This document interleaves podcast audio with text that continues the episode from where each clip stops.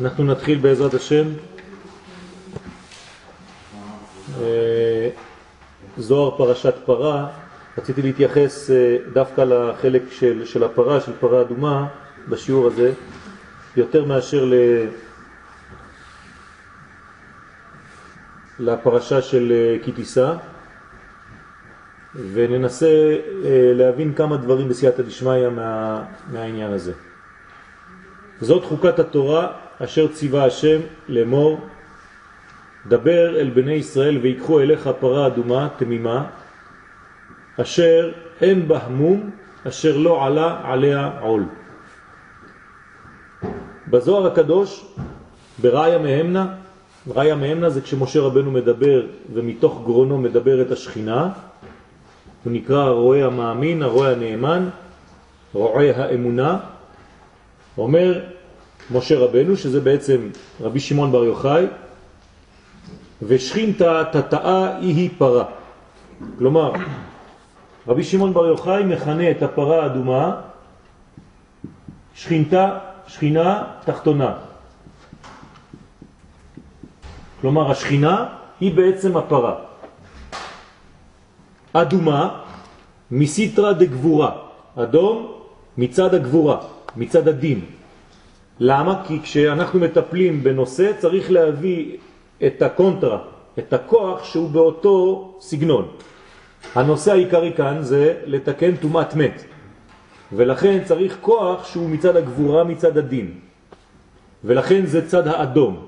הצבע האדום בחיים שלנו, בעולם הזה, כשדבר מופיע בצבע אדום, משמעות הדבר שהאלמנט הזה מושך את הכוח של האנרגיות.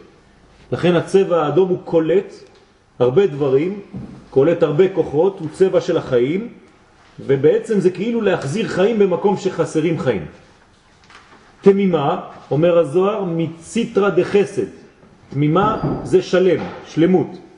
כלומר, יש פרה שהיא אה, שכינה, אדומה שהיא מצד הגבורות, תמימה שהיא מצד החסד, מצד התמים, מצד השלם, שזה בעצם רצון להשפיע, נתינה.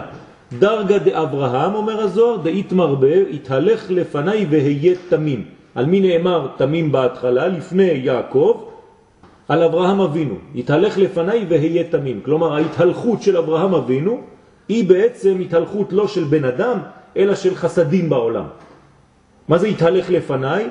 החסד שלך, שאתה מייצג אותו, צריך לזרום בעולם. זה מה שהקדוש ברוך הוא אומר לאברהם אבינו. אשר אין במום, אז תראו, הזוהר לוקח את כל החלקים של הפסוק, מה זה אשר אין במום? מסיטרה דעמודה דאמצעיתה, אומר כאן זה כבר האמצע, צד האמצעי, הקו האמצעי, שהוא התפארת, שהוא האיזון. זה נקרא בל, בלתי מום, אין מום באמצע. המומים הם רק בצדדים, כשהדבר הוא קיצוני הוא תמיד בעל מום. כשהדבר הוא מאוזן אין בו מום. אז מלמד אותנו הזוהר בעצם את כל הסודות האלה. אשר לא עלה עליה עול, מה זאת אומרת? הפרה שלא עלה עליה עול, מסיטרה דשכינתא אילאה, כלומר, זה כבר שכינה לא תחתונה, אלא שכינה עליונה, כלומר בינה, ואי היא חירו, כלומר עולם החירות, עולם החיים, עולם ששם אין כבר עניין של עבדות. אז לא עלה עליה עול. העול זה בעולם שלנו, אבל כשאתה עולה למדרגה עליונה, לעולם החירות, אין שם עול. העולם של החירות נקרא בעצם עולם הבא. עולם הבינה, עולם של מקום שהוא למעלה מהמידות האנושיות של הטבע, כלומר למעלה משבע בחינות תחתונות. ובאתר דאי היא שלטה, במקום שיש המדרגה הזאת העליונה, לת רשו לסטרא אחא לשתלתא, כן? לא שטן, לא משחית ולא מלאך המוות. כלומר, באותה מדרגה שהפרה, אחרי כל המנגנון שלה, כלומר, פרה אדומה, תמימה, שאין בה מום, שלא עלה עליה עול, אם יש לה את כל המדרגות האלה, בעצם מה בנינו כאן? קומה שלמה של בניין שמעלה אותנו אל המדרגה שהיא נקראת עולם החירות. בסדר?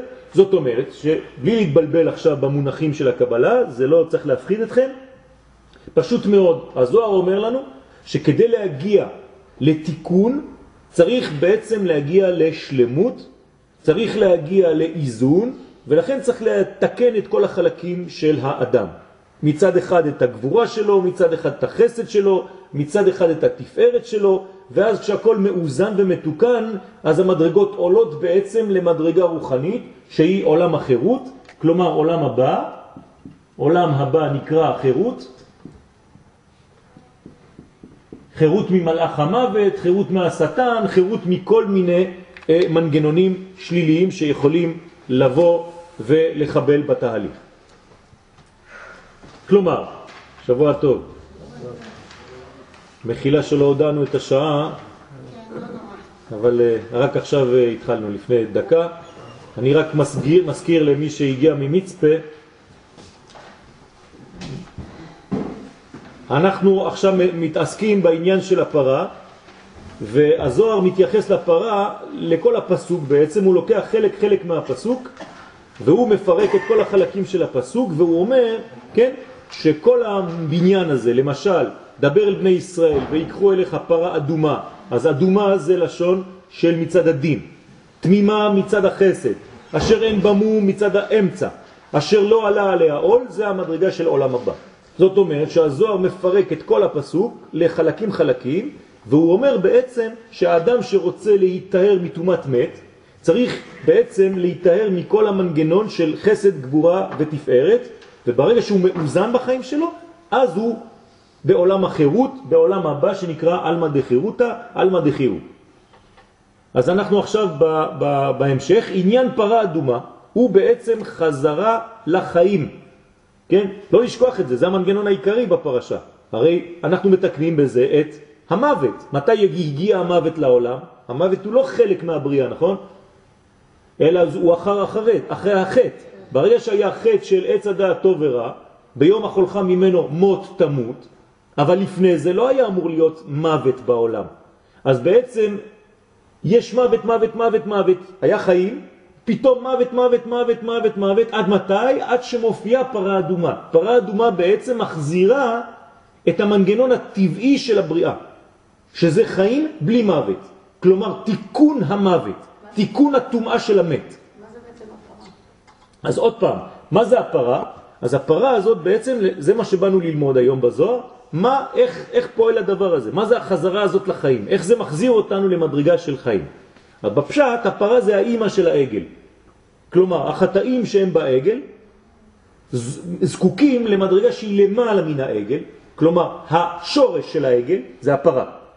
נכון? זה כמו שהאימא באה ומתקנת את מה שעשה הילד. כלומר, כשיש בעיה בילד, מה זה הילד? זה לא סתם ילד, זה התוצאות, זה המעשים שלנו. אם יש בעיה במעשים שלי, אני צריך לטפל במעשים שלי או בשורש של המעשים? בשורש. אם אני מטפל במעשים, לא עשיתי כלום. אז אני חייב לחזור לשורש. איך חוזרים לשורש? מחפשים את האימא של הבעיה.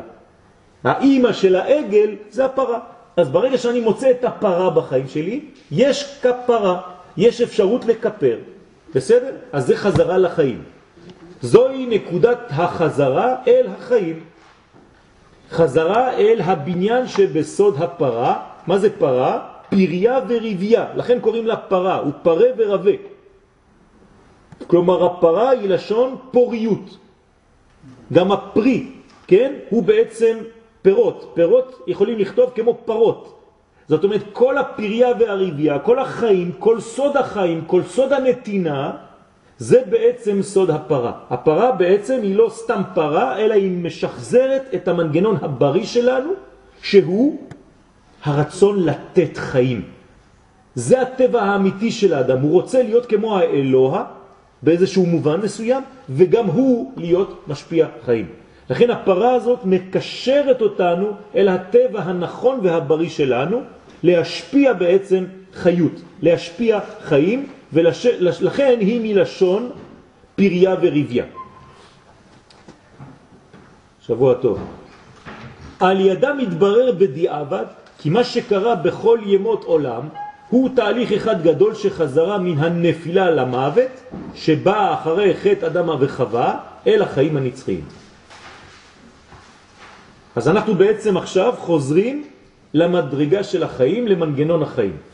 זה מה שבא לעשות הפרה באופן כללי, וכמובן שזה דבר מרכזי וחשוב מאוד להבין את זה, הפרה מחזירה אותנו לפירו ורבו. כן, למדרגה הראשונה האמיתית הבסיסית של החיים שלנו. אנחנו מאוד מאוד מאוד דומים לאלוה, מהמנגנון הזה אנחנו רוצים לתת חיים. פרה אדומה היא סוד הגבורה והשמחה. למה גבורה? כי היא אדומה. אדומה אמרנו בזוהר שזה מסוד הגבורות. אבל הגבורות מביאות איתן גם שמחות. תדעו לכם, אדם שאינו גיבור לא יכול להיות שמח. כן? איזה הוא גיבור? הכובש את יצרו. עשיר זה שמח בחלקו. הגיבור הוא כובש את יצרו. ברגע שאתה כובש, אז נולדת השמחה. כלומר, השמחה היא גם תולדה של כיבוש. כיבוש של יצר של התפשטות יתר על המידה, והגבורה נותנת לך את התחומים. ברגע שיש לה את התחום שלך, אז השמחה נולדת.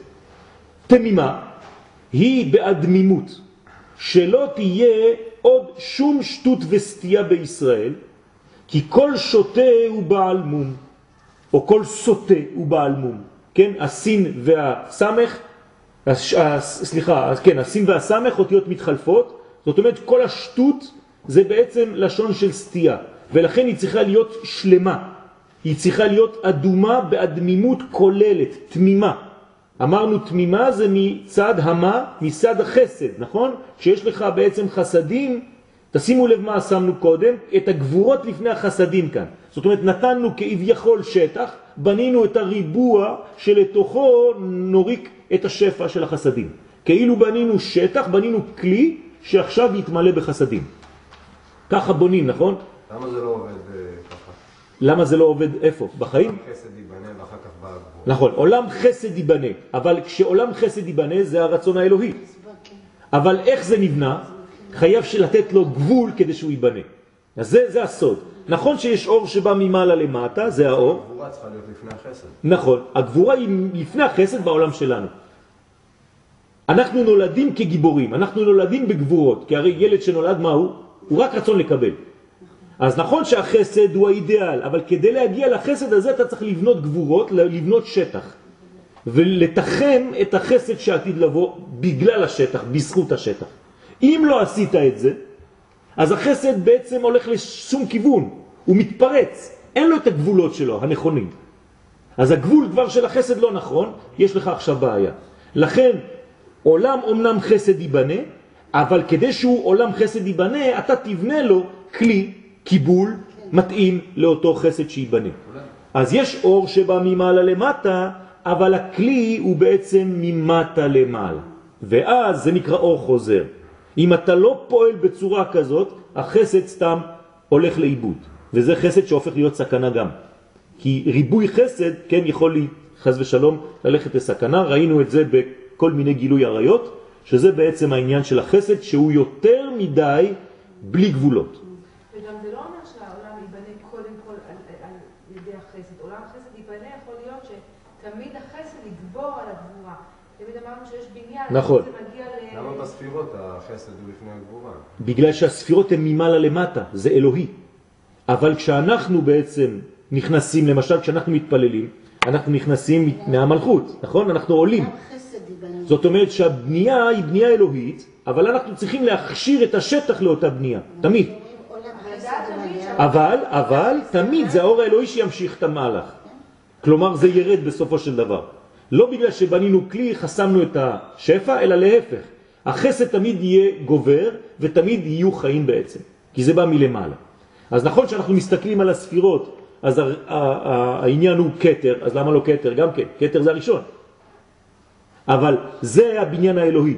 הבניין האלוהי הוא ממעלה למטה, הבניין האנושי לקבל את הדברים זה תמיד ממטה למעלה. כמו כוס שמתמלאת, נכון? אנחנו ממלאים אותה ממעלה למטה, אבל כשהיא מתמלאת אנחנו רואים שהיא מתמלאת ממטה למעלה. למה? כי הכלי כבר עשה את העבודה הפוך. אז לכן זה נקרא שלא יהיה בעל מום. אשר לא עלה עליה עול, היא סוד החירות והחופש. כלומר, לחפש את המדרגה הזאת של החופש, החופש האמיתי. לא להיות תחת שליטה של מדרגה שהיא זרה לך. להיות ממש בחופש האמיתי, גם בדיבור שלך, גם הביטויים שלך לחפש את החופש, לא להיות תחת אה, שליטה של מישהו. אנחנו באים מעולם החירות. עם ישראל הוא עולם של חירות, לא עולם של עבדים. אנחנו לא עבדים בשורש שלנו, אנחנו באים מעבר לנהר. אנחנו מעבר, לכן כל מי שחז ושלום נכנס לעבדות, הוא כופר במידתיות האמיתית של ישראל. לכן הוא לא יכול להיות עבד לעולם. אין עבד עולם בעם ישראל. נכון? ביובל יצא לחופשי, ובשביעית יצא לחופשי. תמיד חוזר לחופשי. למה? כי הוא בא מהחופש. אז זה צריך להיזהר מאוד. אנחנו מדברים על הפרה, אבל אני עכשיו הכנסתי את הפרה אלינו.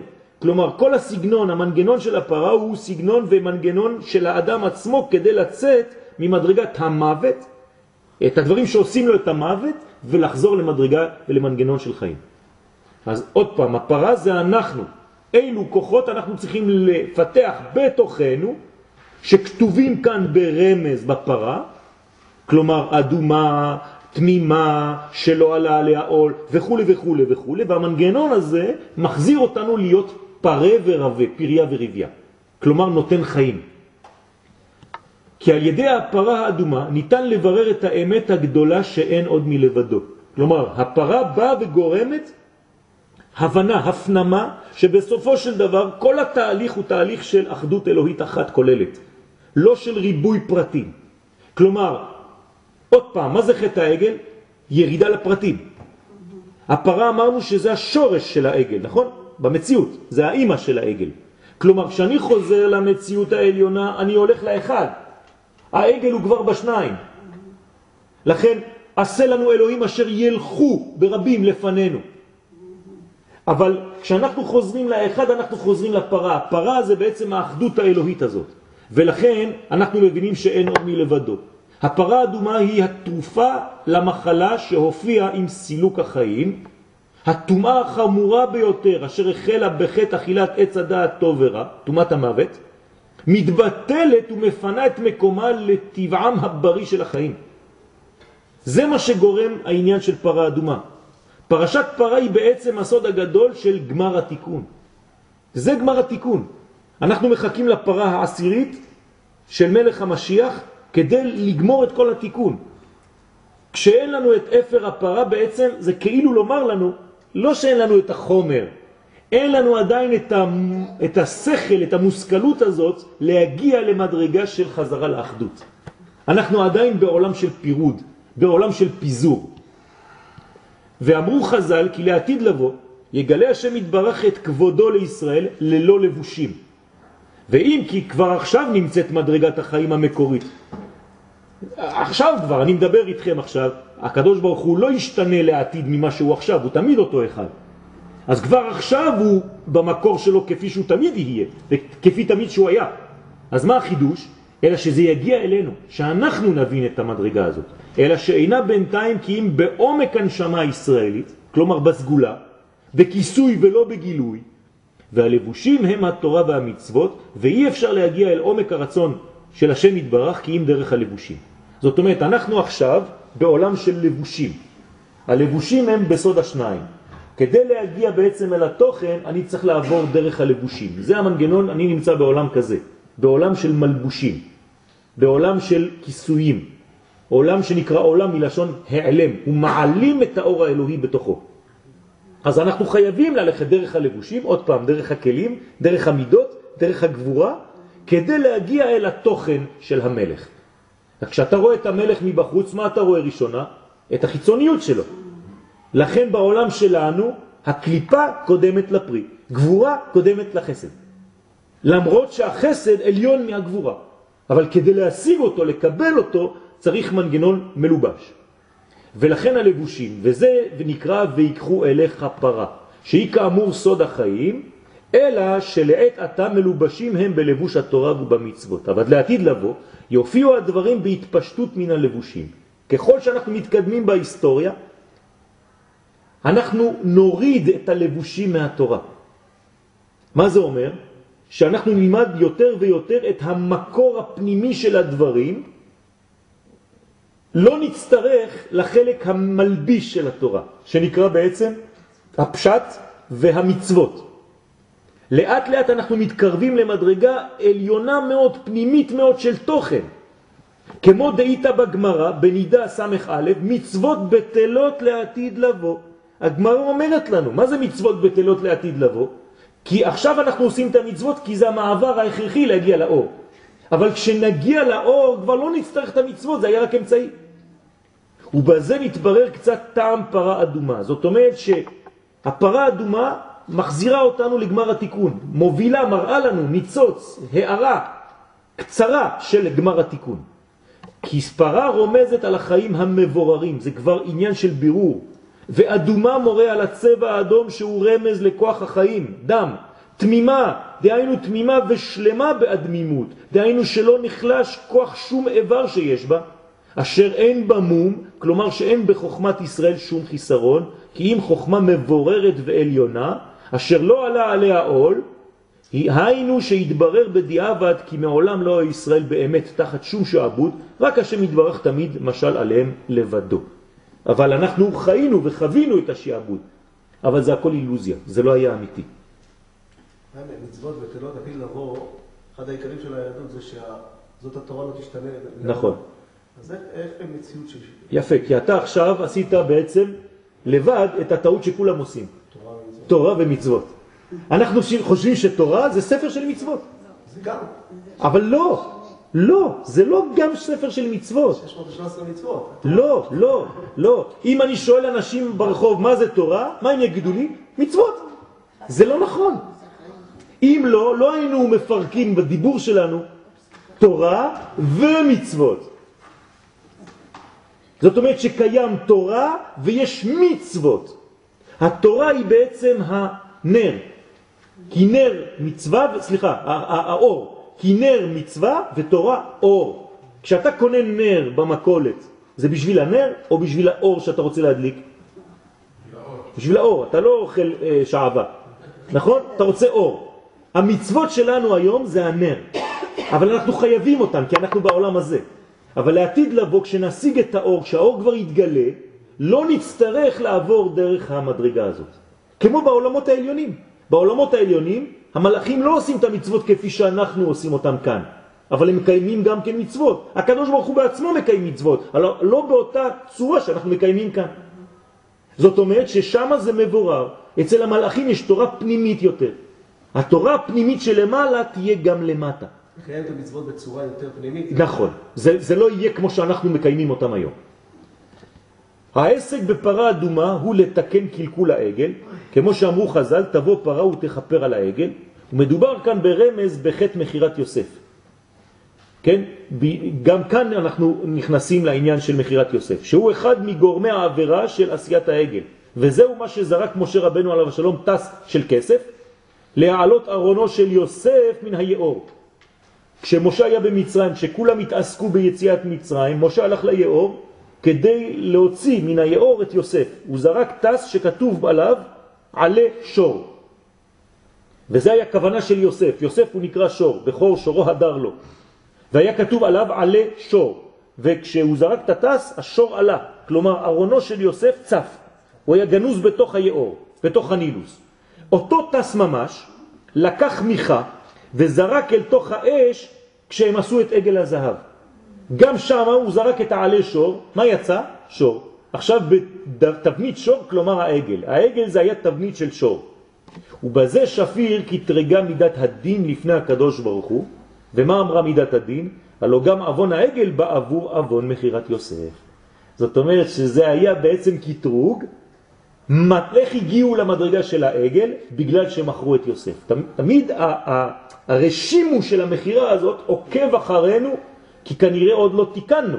הרי כשדבר מתוקן הוא כבר לא חוזר.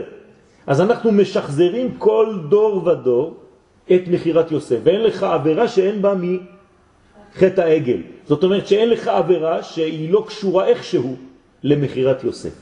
צריך להיזהר מאוד מה זה למכור את יוסף? אנחנו כנראה מוכרים מיוסף הרבה פעמים בזמנים שלנו גם. ואין להם תיקון לישראל באותו אבון, ככה אמרה מידת הדין, חז ושלום, לכן הקדים הקדוש ברוך הוא רפואה למכה, וזאת פרה אדומה. אז איך כן מתקנים את חטא יוסף? על ידי פרה אדומה. תבוא האם ותקנח צועד בנה, לתת מקום לתיקון. מה זה אומר במציאות? איך אפשר לתקן חטא העגל על ידי הפרה אדומה? מה זה אומר לדעתכם? תשובה. איך? תשובה איך? יפה מאוד. בשורש העליון, בתשובה, כמו שאתה אומר, אבל בעולם הבא, בתשובה העליונה, אין פיזור בין האחים, אין שנאה בין האחים. השנאה יכולה להופיע רק בתחתונים, בשתיים. באחד אין פירוד. לכן איך אנחנו נגיע, גם אנחנו, לאהבת ישראל, כשאנחנו אומרים שאנחנו צריכים להגיע לאהבת ישראל, ואהבת לרעך כמוך והכל, קשה להגיע מפה. אתה חייב את זה לקשר לזה כדי להבין. לכן את הבית תקשר לאלף, וזה נקרא עולם הבא. זה המדרגה. אם אתה לא חי במדרגה הזאת של בית שהולכת לכיוון האלף, אתה תמיד תהיה רק בעלמא דפירודה, חס ושלום. בעולם הפירוד אתה תמיד נתון לחטאים. אדם שלא חוטא זה בגלל שהבית שלו הוא מצליח לגלות בתוכה את האלף. אז הוא תמיד באחדות. העולם שלנו היום הוא עולם של פירוד, אי אפשר להתעלם מזה ולהגיד, נכון? "אי, בעולם הבא. נכון. לכן מה זה העולם הבא? לא לעזוב את העולם הזה. עוד פעם, אנשים שמתבלבלים מה הם חושבים, מה זה עולם הבא? זה להתפרד מהעולם הזה, כמו שאמרת עכשיו. זה לא נכון. כי מה זה עולם הבא? הנה, כתוב, זה בית, כלומר אני נשאר בעולם הזה, אבל מה אני מגלה בתוכו? את האלף. זה הסוד, לא עזבתי את העולם הזה. אם לא, הייתי אומר, עולם ה... רק האלף. לא אמרתי את זה. עולם הבא זה להיות כאן בבית, אבל לגלות את האלף בתוך הבית. לגלות את האחדות בתוך הריבוי. זה הסוד שלנו. זה נקרא התיקון, לכן זה האימא. וגם במתן תורה, כשהגיעו ישראל אל מדרגת החירות בחזרה, נאמר להם, אני אמרתי אלוהים אתם. דלה הבו מייטה, כלומר, הפסיק המוות, נכון? במתן תורה. אלא שאחר כך קלקלתם מעשיכם, אכן כאדם תמותון.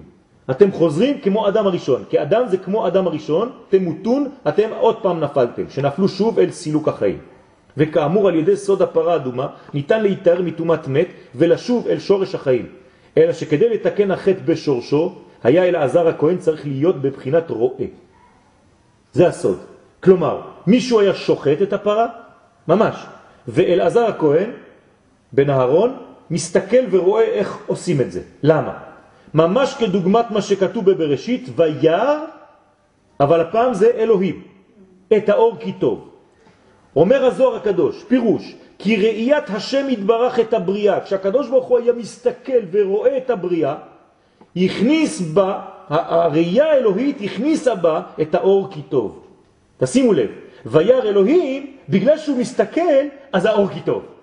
כלומר, כשהקדוש ברוך הוא מסתכל על מישהו או על משהו, הוא לא סתם מביט בדבר, אלא הוא נותן שם אנרגיה של חיים. ובכל מעשה בראשית כתוב וירא אלוהים, ואז כי טוב. שהיה מכניס בכל פרט ופרט את האור כי טוב. וזה פירוש עיני השם אל צדיקים. מה זה עיני השם אל צדיקים? שהצדיקים זוכים גם הם, שיהיה להם כוח בראייתם, כדוגמת עיני השם כביכול. אז מה זה הצדיק בעצם? איך אתה מכנה צדיק לפי זה? זה שרואה את הטוב בכל מדרגה ומדרגה בחיים.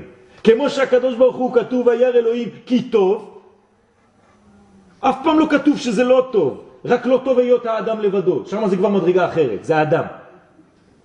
וגם הם יכולים, הצדיקים, להכניס את בחינת האור כי טוב בכל מה שרואים, ולתקן בזה את כל הקלקולים בשורשם. כלומר, איך מתקנים תיקון בשורש? על ידי ראיית הטוב שהוא באותה מדרגה. זה חלק שבא מליקוטי ההלכות עכשיו, של רבי נתן. וזו בחינת פרשת פרה שקוראים אחר פורים. כי פרשת פרה אדומה הוא חידוש גדול שאי אפשר להשיגו. כמו שכתוב, אמרתי איך כמה והיא רחוקה ממני. כן? על, יד, על ידה דייקה מתארים טומאת מת, כי עיקר החיים הוא בחינת נשמע ונעשה. כי נשמע זה בחינת הנסתר. זוהי בחינת הנשמה, אשר אי אפשר להשיגה, ונעשה היא בחינת הגוף, שזוכים להמשיך את בחינת הנשמה ולעשות ממנו נעשה. כלומר, איפה זה באותיות שלנו פה? איפה זה נעשה? זה הבית. זה נעשה. וא' זה נשמע. אז הוא אומר לך פה, הפרה אדומה זה נשמע ונעשה. תבין שאתה צריך לחזור לשורש, ואז העשייה שלך תהיה שונה ממה שהיא היום. על ידי זה מתחברת הנשמה עם הגוף. זה בדיוק העניין, נשמה עם הגוף. רבי חיים, לא עוזבים את העולם הזה. כן, מי שאומר לך, אני דתי, אני רוחני, אני הולך למעלה, צריך לאשפז אותו. כן? הוא מאירה בו, כן, זה עיקר החיים, כי עיקר החיים הוא הדעת. כלומר, מה זה העיקר של החיים? זה החיבור. בחינת והחוכמה תחיה. זה חוכמה שמביאה חיים, לא חוכמה שמנטלת, כן, מוליכה אותנו סתם באוויר. דהיינו לדעת ולהשיג מה שהיה נסתר מאיתנו, שהוא בחינת הנשמע. ועל כן אי אפשר להתאר מתומת מת, כי אם על ידי בחינת פרה אדומה שהיא חוקת התורה. מה זה חוקת התורה? זה הבחינה הנשמתית, שאי אפשר להבין אותה. כלומר, אתה מתחיל בעצם את התורה ממדרגה שאתה לא יודע. אתם זוכרים את פורים? ומשה לא ידע. אם אתה מתחיל את התורה בידיעה שלך, אז מה זה התורה בעצם? זה עבודה שלך, מעשה ידיך, מעשה שכלך. אבל אם אתה מתחיל את התורה בלא ידע, בחוקה, אתה יודע שכל מה שיורד הוא אלוהי. אולי תבין כמה דברים בפנים, אבל זה התחיל ממנו, מדבר שהוא לא מושג. זה לא שכלי, זה לא רציונלי. וזאת הבעיה שלנו. בעץ הדת ירדנו לעולם רציונלי. רצינו להיות רציונליים, זה נקרא עץ הדעת, לדעת איפה הטוב ואיפה הרע. זה נכון, צריך לעשות את זה, אבל בשלב שניים. השלב הראשון זה קודם כל לדעת לטעום מעץ החיים. ולכן אומרים לנו חז"ל, אם אדם הראשון היה נכנס לשבת, טועם מעץ החיים, היה אחר כך יכול לטעום מעץ הדעת טוב ורע ולא היה קורה שום דבר. הבעיה שלנו, אנחנו מתחילים הפוך. רוצים קודם כל להבין, ואחרי זה להתחיל לעלות. ברגע שנכנסת למלכודת של ההבנה השכלית, אתה כבר לא רוצה לעלות. וזאת הבעיה של אלה שלומדים פשט וגמרה, ולא רוצים ללמוד קבלה. כי הם רוצים שהכל יהיה רציונלי. פה אני תופס משהו, הם חושבים שהם תופסים. וזה מלכודת. עץ החיים לא מבטל את עץ הדעת? לא, הוא לא מבטל. להפך, הוא נותן לו אפשרות לגלות בעץ הדעת את האחדות. זה עץ החיים, זה עץ הדעת. וזה לא מבטל, זה הכוח. החיים לא מבטלים את דעת האדם. הקדוש ברוך הוא לא מבטל את הבחירה החופשית שלנו, עובדה. זה הסוד. לכן אי אפשר להשיגה בשום אופן, והיא בחינת הנשמע, גבוה מאוד, בחינת נסתר הגבוה ביותר, שאפילו שלמה המלך עליו השלום לא השיג זאת. כמו שכתוב, אמרתי איך כמה, אבל היא רחוקה ממני. ודווקא על ידי בחינה זו, דווקא כשהיא רחוקה ממך, שהיא תורה גבוהה מאוד, בחינת הנשמע הגבוה ביותר, על ידי זה דייקה יכולים להתאר מתומת מת. כלומר, מה זה תומת מת בעצם? מאיפה זה נובע לפי מה שהוא אומר פה? מהשכל, מזה שאתה רוצה הכל לתפוס ולהבין. זה נקרא תומת מת. כשאתה נוגע בתורה שהיא למעלה מכל ההיגיון הזה, גבוהה מאוד, כמה שיותר הוא אומר, אתה דווקא משם נטהר מהתומעה הזאת. מהתומעה השכלית הזאת. מתכלית הירידה. כי כל מה שהירידה גדולה ביותר צריך להמשיך לצורך התיקון נשמע גבוה ביותר. תשימו למה הוא אומר פה. ככל שהירידה גדולה מאוד, שאתה רואה דורות שיורדים, מה אתה צריך להביא בעצם? תורה עוד יותר פנימית, עוד יותר גבוהה. כי אם לא, כבר אין תקנה למנגנון. אוי ואבוי, בדור שהוא ירוד צריך תורה גבוהה מאוד, כי זה לא יספיק לתת להם תורה בינונית. להעיר למטה יותר. זה בגלל שהוא מוכשר לזה גם. נכון. זה לא שצריך. בוודאי, כי, כי כבר, הוא כבר מוכן לקבל את האור הזה. על כן פרה אדומה, שהוא דבר נעלם מאוד מאוד, על ידי זה דווקא יכולים להתאר מתומת מת, שכל, אה, כלומר מתכלית הירידה. ועל כן כל מעשי הפרה היו נעשים מחוץ למחנה. למה מחוץ למחנה? מה? למה זה נעשה מחוץ למחנה? והיא מטמאה את כל העוסקים בה. כי פרה אדומה היא חידוש נפלא כזה, הנמשך ממקום גבוה כל כך. מה זה חוץ למחנה? אני נותן לכם רמזים. זה מחוץ לגבולות שלי שאני תופס. זה חייב להיעשות בחוץ, להראות לך שזה בא ממקום גבוה יותר, אתה לא יכול לתפוס אותו. ולכן יכול להעיר בעולם העשייה אפילו מחוץ למחנה, גם בצד השני עכשיו, גם ממה שמחוץ לקדושה זה יאיר. בגלל שהלכת להביא תורה כל כך גבוהה מאוד, זה יאיר לך אפילו מחוץ למחנה שלך, כלומר אפילו בעולם נמוך יותר מהמחנה שלך, כי המחנה שלך הוא קדוש. ובעיסוקה היא מטמאה טהורים, עכשיו זה הפרדוקס שלה, כן? מצד אחד היא מטמאה את הטהורים, זה פרשת פרה, כן? פרדוקס, כן? זה הפרדוקס שלה, שהיא מטמאה את הטהורים ומטהרת את הטמאים. כי כל העוסקים בפרה הם טמאים עד הערב. למה? למה הם טמאים? אל תסתכלו. למה הם טמאים? למה מי שמתעסק בפרה הוא טמא? לדעתכם, מה אתם חושבים, לפי מה שהוא הסביר עכשיו? מה? זאת אומרת שהוא יורד למדרגות מחמד שהם מורידים עצמם לירידה כזו לבחינת חוץ למחנה להציל ולתאר את כל מי שנפלו ונטמעו בטומאת מת. זאת אומרת זה כאילו האדם שמתעסק בזה הוא עובד עכשיו בשביל עם ישראל, הוא מוכן להקריב את נפשו בשביל עם ישראל. אז הוא בעצם נטמע בגלל שהוא רוצה לעזור לשני. זה תיקון המוות, זה אהבה אמיתית בלי שום פשרות. כמו אהרון, בדיוק. כמו האינדיק. נכון, ממש, לרדת למדרגה של השני, להתפשט, לעשות מה שצריך כדי להוציא אותו משם. לכאורה ההפך בגלל שהוא רוצה למסור נפשו, הוא יהיה הכי טהור, הכי קדוש. נכון, אבל מה זה אומר? מה זה מסירת נפשו? בפשט, שהוא מת. אז הוא מת להחיות. כן? כמו שאמר, הנך מת על הנערה הזאת. אתה מת לחיות. כן? זאת אומרת שאתה מוכן למות כדי שעם ישראל יחיה. זה מה שאומר משה היום בפרשה. אז נטמע? אז זה הטומאה. הטומאה זה טומאת מת, אין לך טומאה יותר גדולה מזה. כי אתה מסלק את החיים שלך בשביל שהשני יחיה. אבל בסופו של דבר זה טמא עד הערב, אל תדאג, אתה לא תהיה טמא אמיתי. זה לא טומאה שנשארת. בסדר? כל זה מסביר מה ששלמה המלך לא הבין, אה, כי... אה, לא, שלמה המלך לא הבין הרבה דברים, כי אם לא, אז הוא היה כמוני. כן? אני בטוח שהוא היה יותר חכם ממני, כן? הרבה דברים הוא לא הבין. אני, מה שאני לא מבין זה דברים קטנים. הוא לא הבין כנראה מדרגות, כן, היא רחוקה ממני. הוא דרך אגב לא אומר שהוא לא מבין. הוא אומר, אמרתי איך כמה. אני דיברתי על חוכמה, והיא רחוקה ממני. כלומר, איפה היא? לפי הזוהר, בשכינה התחתונה. והוא נמצא בחוכמה. כלומר, יש ריחוק ביניהם. מדרגה של ריחוק בין החוכמה של שלמה, שהיא גם כן חוכמה תתאה, לבין הפרה האדומה שאומר הזוהר, שהיא גם היא שכינה תחתונה. ולכן יש מרחק ביניהם להבין איך לצמצם את המרחק הזה. זה סוד גדול, כן? לא ניכנס לזה עכשיו. כן? רצית להוסיף משהו? בפסיקתא דרב כהנא, פרה אדומה אומר זו בבל, תמימה זו מדי, תשימו לב עכשיו. אשר אין בה מום זה יוון, אשר לא עלה עליה עול זו מלכות הרשעה. כלומר, אדום וישמעאל של היום. עוד פעם, מה קורה עכשיו? אנחנו רואים שחכמים הביאו לנו עכשיו עוד מקום לפרה אדומה, שזה בעצם כל ההיסטוריה.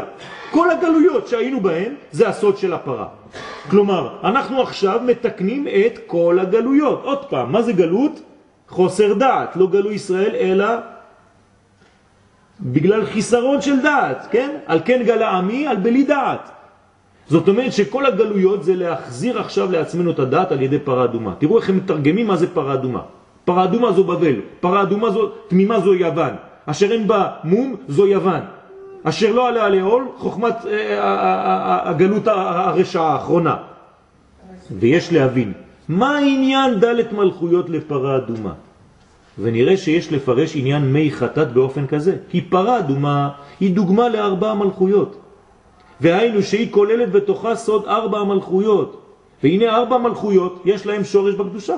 כל מלכות, כל גלות, איפה שגלינו, יש שם אור שעם ישראל צריך להוציא משם, נכון? בגלל זה היינו בגלות הזאת. ויש להן רמז בארבע נערות היוצאים מגן עדן. כלומר, איזה נערות, איך קוראים לנערות שיוצאים מגן עדן? אה? גיחון, פישון, חידקל ופרט. נכון? כלומר, כל הגלויות יש להם רמז שאני צריך, ברגע שתיקנתי את הגלות שהייתי בה, נגיד יצאתי מגלות יוון עכשיו, אני מתקן עכשיו חלק מנהר שיוצא מגן עדן. מה זה הנהר שיוצא מגן עדן? זה החיים. להשקות את הגן. ונהר יוצא מעדן להשקות את הגן, ומשם ייפרד והיה לארבעה ראשים. פישון, גיחון, חידקל ופרט. כלומר, כשכאשר השתלשלו למטה מהשורש העליון, נתאהבו ונתגשמו יותר ויותר עד שנשתכח השורש שלהם. הרב פה מסביר שבעצם כשאנחנו יורדים מגן עדן מהנערות, ולאט לאט זה הולך פה לאיבוד, לאן אנחנו מגיעים? לגלויות. זה מה שקורה. הגלות זה לא איזה כללה סתם.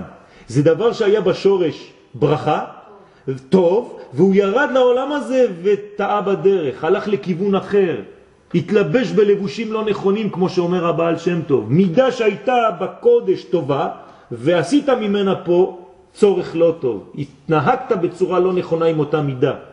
כלומר, הקדוש ברוך הוא נתן לך חוכמה, למשל, זה מידה טובה, ואתה פה משתמש בה כדי לגנוב.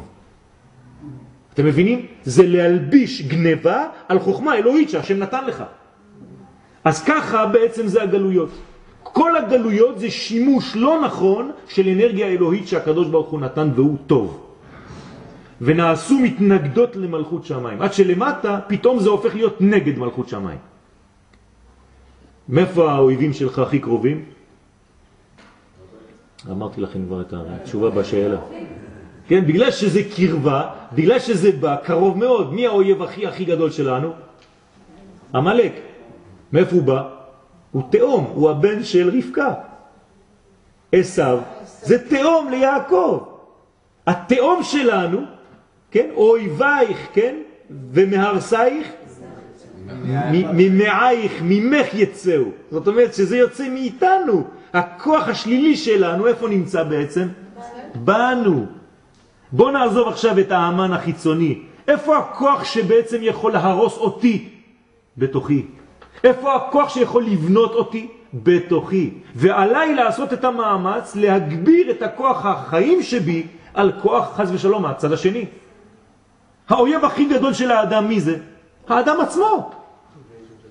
הוא צריך להיזהר מעצמו, לראות איפה לא ליפול למלכודת. בוודאי, נכון, נכון בדיוק. כי האש שורפת חלקי הרע, כן? אז זה, זה סליחה, כאשר השתלשלו למטה נתאבו ונתגשמו יותר ויותר, שנשתכח הכוח שלהם ונעשו מתנגדות למלכות. אך שורש הקדושה שבהם אינו עבד לעולם. כלומר, איפה שלא תלך, גם במדרגה רע יש שורש טוב, נכון? חייב, זה האלוהות שמחיה את המקום הזה. וזה שנאמר בעניין הפרה, ויהיבת ליקידת אישה. כך אומר הזוהר הקדוש. כי האש שורפת חלקי הרע, אז איפה? צריך להביא את זה לאש, ומתוך הבירור מתגלה שורש הטוב, כמו הגעלה. כמו שאנחנו עושים ליבון לפני פסח, נכון? שהוא נקי וזך. אז כשאני עושה את הליבון, בעצם אני חוזר לכלי המתוקן כמו שהיה בשורש. וכך הוא העניין בשריפת הפרה. האפר הנשאר אחר השריפה, מה קורה לאפר הזה? הוא רמז לשורש הטוב. כלומר, לא רק שחזרתי לאימא, קראתי לאימא פרה, נכון? מה אני עושה לפרה? שורף אותה. מחזיר אותה לאפר של פרה. אז תשימו לב, יש לנו את המילה פרה, וליד יש לנו את המילה אפר. אתם רואים מה ההבדל ביניהם? רק הה של פרה הפכה להיות א'. מה זה הה בעצם? לא, ה' זה עולם של פיזור, זה ארבע רוחות השמיים והכולל שלהם. כלומר, הה זה עולם של פירוד. מה אני צריך לעשות מהעולם של הפירוד הזה? לחזור לעולם של אחדות, א', וברגע שאני עושה את העבודה הזאת, חזרתי מפרה לאפר. וזה בעצם אותיות רפואה. זה הרופא, זה הברכה של האדם, מזה הוא לא יכול למות כבר. זה הסוד של חזרה לחיים. ולכן יש בפרה האדומה הכוח לתאר אפילו מתומת מת. תומת מת זה התומה הכי גדולה. מה זה תומת מת? עוד פעם, זה לא רק שהאדם מת. תומת מת זה אדם שהוא במצב של דיכאון, הוא מת. ולכן צריך להביא מהר את האלף הזאת. אשר אין לה טהרה זולתה. כלומר, זולת מה? זולת המנגנות שאני אומר פה. תחזור מהר לאחדות המקורית שלך, לזהות הפנימית שלך. אל תלך לאיבוד, אתה נמצא בה עכשיו. זה א' שהתפזרה והפכה להיות ה'. הסוד הזה של ה' אומר מהר"ל, כן, המהר"ל מפראג. זה הגלות בין גולה לגאולה, אתם זוכרים? גלה זה גולה עם ה' וגאל עם א', זה אותו דבר, אותו משחק. כן, והרבי מלובביץ' זצ"ל היה תמיד מחזיר את העניין הזה. ההפרש בין גולה לגאולה זה רק לחזור לאלף. כי על ידה ראויים לחזור אל השורש הקדוש של החיים. ואז חוזרים לחיים תרתי משמע בכל הבחינות. וקריאת פרשה זו עכשיו, למה קראנו את זה עכשיו, היום? מה הקשר? באה להודיע לישראל שיטהרו באפר הפרה, תשימו לב, באפר הפרה, כתבתי בכוונה, לפי שבראש חודש ניסן, מתי זה ראש חודש ניסן? אה, בקרוב, אנחנו עכשיו קרובים כבר, נכון? עוד שלושה שבועות זה פסח כבר, לא לשכוח. כן, אני מפחיד אתכם, בכוונה. כן. מתחילים, הרחוקים, לעלות לירושלים. כלומר, מתחילים כבר לעלות לירושלים, היום יש לנו מכוניות, חוכמה, אבל לפני כמה דורות היינו מתחילים עכשיו כבר לעלות, בראש חודש, ניסן, מתחילים לעלות לירושלים. לא רק פיזית. לא, לא רק פיזית. לפיכך אין מפסיקים בין פרשת פרה אדומה לפרשת החודש. כלומר זה צריך להיות סמוך. ועוד שאמרו רבותינו ז"ל, דורשים בהלכות פסח קודם הפסח 30 יום, ככה כתוב בפסחים. לא רק פיזית. לא רק פיזית. ותמה לא היה יכול לעשות פסח. מה זה תמה לא יכול לעשות פסח? מה הוא תמה? תמה של מה הוא היה? תמה מת. כלומר, מת לא יכול, תגידו לי אתם, לצאת ממצרים, לצאת לחירות. פסח זה יהיה סתם לאכול במשפחה ולאכול מצות. הוא לא יצא לחירות, וזה לא מה שאנחנו רוצים. אנחנו רוצים לחיות, לחזור לחיים בפסח.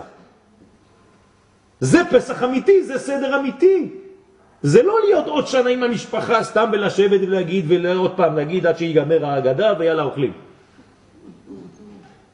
זה להיות נגאל באמת, באלף. לכן אי אפשר לעשות הפסח עד אחר הזעה וטהרה של מה? של אפר הפרה אדומה. הבנתם את הקוד.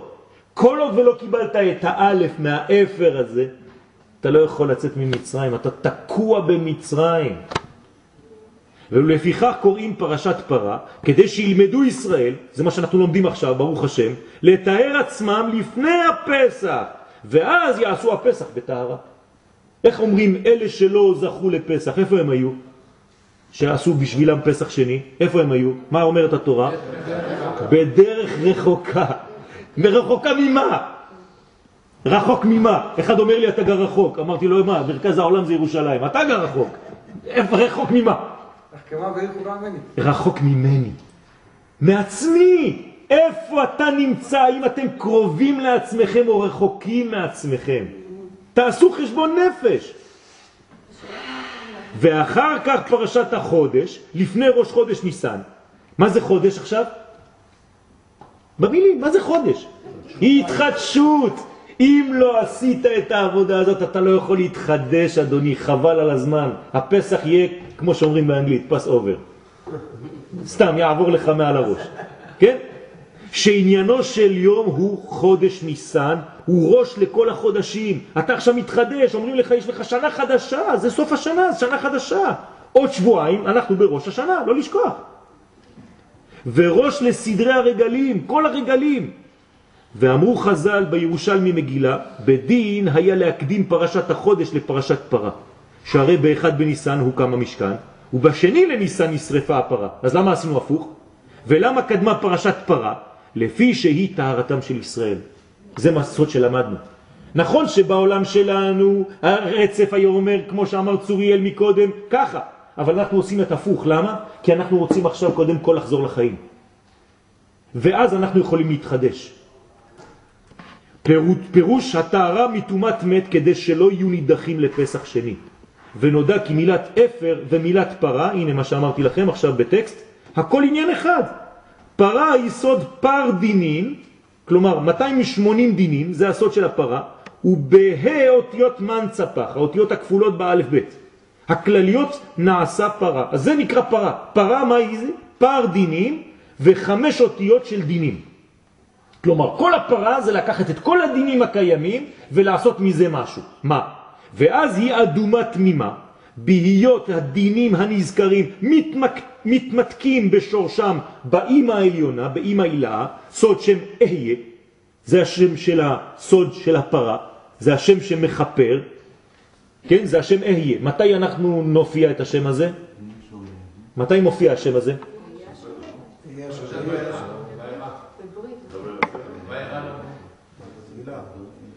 בראש חודש ניסן. בראש חודש ניסן איזה שם הוויה מופיע? איזה שם מופיע? י' כ', אבל בשם הקיה איזה שם מופיע? הרי אין רק י' כ' בצירופים, זה אהיה. כלומר בראש חודש ניסן יש לך עתיד, יש לך אופטימיות, מה זה אהיה? אני אהיה. אהיה אשר אהיה, אני עדיין פה, אני קיים, אני חי. זה מה שאומר משה רבנו בגאולה. למה הוא אומר את השם הזה, אהיה אשר אהיה? כלומר, יש אופטימיות, אל תדאגו, אתם יהודים, תמיד תצליחו, תמיד נהיה פה. בסוד החותם האוסף הוא מקבץ את כל ההי גבורות למקומם, זה קצת קבלה, לא רציתי יותר מדי, ושם מתבשמים ונמתקים. ונעשים בסוד גבורה אחת בבינה, דהיינו שהפכו חמשת הדינים לדין אחד בלבד. ומפרה נעשה אפר, מה שעשינו פה. דהיינו, א', פר. חזרנו, סיכמנו את הכל, לקחנו את כל הדינים, עשינו מנגנון אחד והחזרנו את זה לאלף. באלף אין כבר עולם של פירוד, אין כבר מוות, אין כבר פירוק החבילה, כלום, הכל נשאר באחדות, זה החיים. פרה אדומה היא המלכות, בסוד הגבורות, בסוד מנצפח, שעולה כמניין פר, ואות ה' היא בסוד המיתוק הנעשה על ידי אלעזר, העומד בנצח דאבא. כלומר, איפה נמצא אלעזר הכהן? הוא כהן, נכון? אבל אבא שלו היה למעלה, בחוכמה. ולאט לאט הם יורדים בצד ימין. לכן הצד הימני בספירות זה נצח. נצח דאבא, שהוא מקור של החסד. ונאמר ושחט אותה לפניו. מי שוחט אותה לפניו? שוחטים אותה לפני אלעזר, כמו שאמרנו מקודם. למדנו לפי רש"י, זר שוחט ואלעזר רואה. כך אומר רש"י. הדם הוא רמז לגבורות. מה זה הדם עכשיו? כששוחטים את הפרה, מה קורה? יוצא דם. מה זאת אומרת יוצא דם? מה אכפת לי שיוצא דם? אני ממתק את הדין, אני מוציא את הדם, זהו, ואני, מה, מה אני עושה אותו? יש מצווה? לחסות אותו, כיסוי הדם. כלומר, לא לתת לדם להתפזר, לא לתת לדינים להתפזר, אז אתה מכסה אותם. ובזמן שחיטת הפרה, ביציאת הגבורות לחוץ, בסוד היציאת הדם, הייתה יכולת אחיזה לקליפות באותו זמן, זה היה סכנה. כשאתה מוציא את הדם, הם תופסים אותה.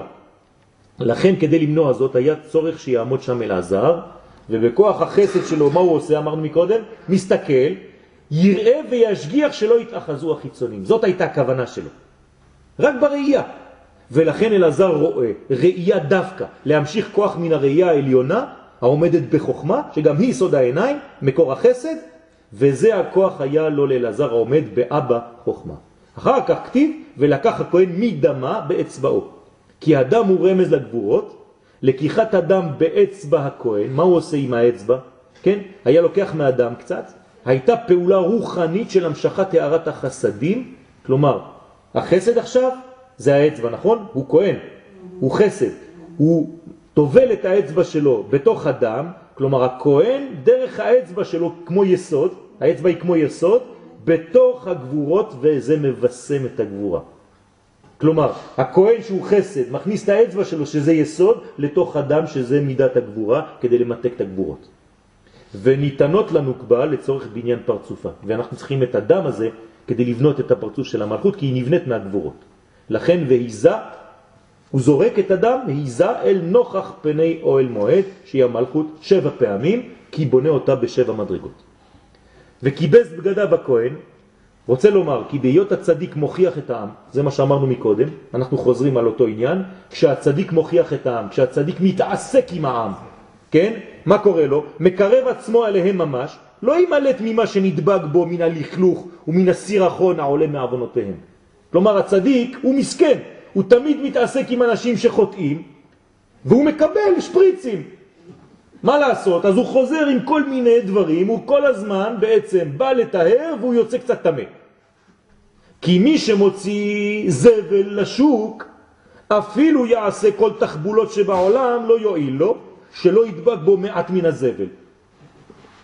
לכן צריך הצדיק כיבוס, וזה פירושו, כן, כיבוס, כמו, זה לא בספרדית, כיבוש, כן, קיבוץ, כן, כיבוס, וזה פירושו לטהר טמאים ולטמא טהורים. זה סוד הפרה שהיא עושה בעצם שתי פעולות בבת אחת. כיוון שהצדיק האומר דברים קדושים, הוא בא, מלמד, אומר דברים לאנשים, מתאר בדיבוריו את הטמאים, הרי הדיבור הוא חזק מאוד, הוא מנקה, אלא שבכך הוא גם יכול לטמא את התיאורים, דהיינו את עצמו. כי הוא, הוא, הוא הולך למקום שאנשים, מה לעשות, כן? זה, זה אנשים, עמך ישראל. והנוגע באמת, שמדבר כאן על מי שמתחבר אל היצר הרע, כן? זה נקרא הנוגע באמת. הנקרא אבי אבות הטומאה, והרשעים ההולכים בעצתו של היצר הרע, הם אב הטומאה. לזה אמר הנוגע באמת, כל מי שנוגע בעצם בחיים שלו במוות, בטומאות, בכל מיני אבונות, ראינו שהולך בעצת היצר הרע, או לכל נפש אדם, רוצה לומר שמתחבר אל אנשים רשעים ולומד ממעשיהם, בוודאי לומר כי אותם אנשים תימאו את שבע המידות הרומזות בפסוק, הרומזות בפסוק, לך השם הגדולה והגבורה והתפארת והנצר וההוד, וזהו ותבא שבעת ימים. מה קורה לו? הוא תמה שבעת ימים מסכן, כי הוא בעצם נגע בשבע מדרגות של טומאה. והוא התחתה, רוצה לומר שיעשה תשובה בחרטה גמורה ויתאר שבע מידות הבניין אשר בו. זה היה רק קטע, כן, זה כל כך עמוס שאני רציתי לבנות את זה מצומצם, קצת ארוך יותר מהרגיל, אבל כדי שנבין שבעצם כל הפרה הזאת היא לא חיצונית לנו. זה לא איזה סיפור רחוק, זה בחיים שלנו, עלינו לבנות את המנגנון הזה בתוכנו ולהחזור בחזרה למנגנון האלוהי הקדום, הראשון, חדש ימינו כקדם של פריה וריביה. פרו ורבו זה העניין של הפרה. לחזור לשורש במנגנון שלנו זה נקרא תשובה עליונה שנקראת אימא. זה הפרה, זה האימא העליונה. לחזור לאימא שלנו כלומר לחזור לשורש, למקור, לזהות הישראלית שלנו, שבמקור שם אנחנו נקיים, שם אין שום דבר אשר לא עלה עליה עול, שום אומה לא יכולה לשלוט עלינו, וכל הגלות זה בגלל ששלטו עלינו אומות, בגלל שירדנו מהמדרגה. וחזרתנו לארץ ישראל זה בגלל שאנחנו משתחררים מזה, ולכן אנחנו חוזרים לארץ החיים, כי זה סוד החיים. שבוע טוב.